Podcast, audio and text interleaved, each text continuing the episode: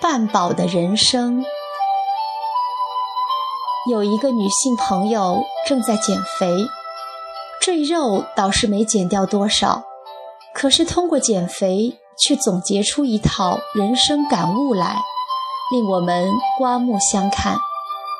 她说，她现在一天的进食量是往日的一半，宁可少一点，欠着一点，舒服。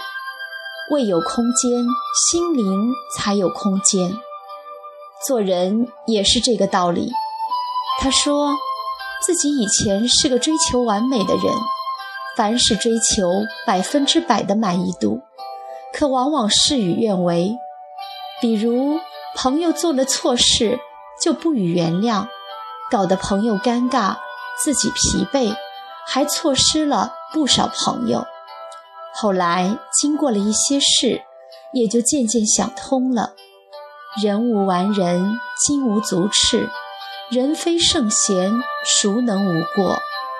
如此，自己也就多了一些包容，多了一些坦然。他认为，半饱不仅是对朋友的包容，更重要的是自己做事的态度，积极但不十全十美，尽人力，听天命，不给自己过不去。不给朋友找别扭，对人对事半饱即可。这样的人生，豁达而从容，宽厚而仁爱，幸福而美好。当你要求自己尽善尽美的时候，反而束缚了前进的步伐。总结出来的半饱理论，同样适用于感情生活中。对待感情，夫妻之间的要求也是以半饱为好。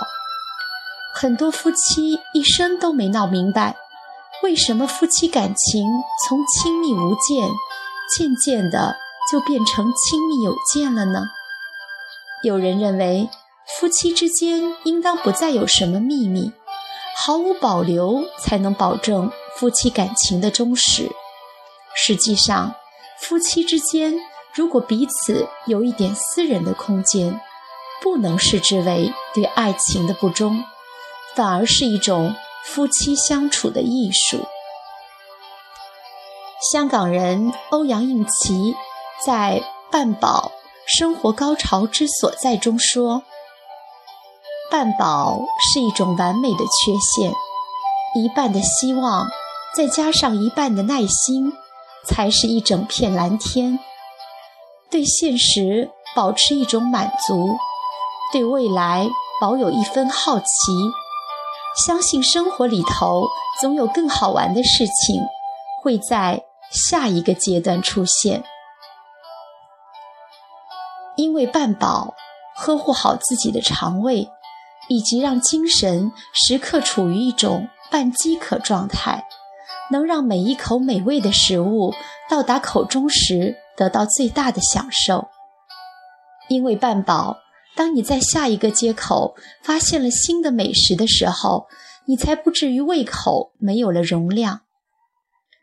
一位科学家拿两窝小白鼠做过一个实验，一窝给予充足的食物，另一窝只给予少量的食物，结果饿鼠的寿命是饱鼠的两倍。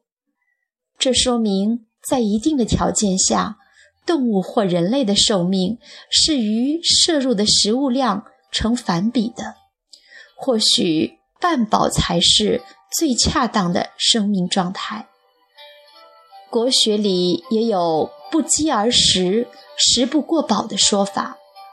吃饭要吃七八成，做事留下三四分。半饱的人生。表面上看是亏损的，实则是丰盈的。为人不要太过贪心，取舍有度，方才做人最上乘的境界。只是尘世中的人啊，又有几个能够忍得住眼前的饕餮盛宴呢？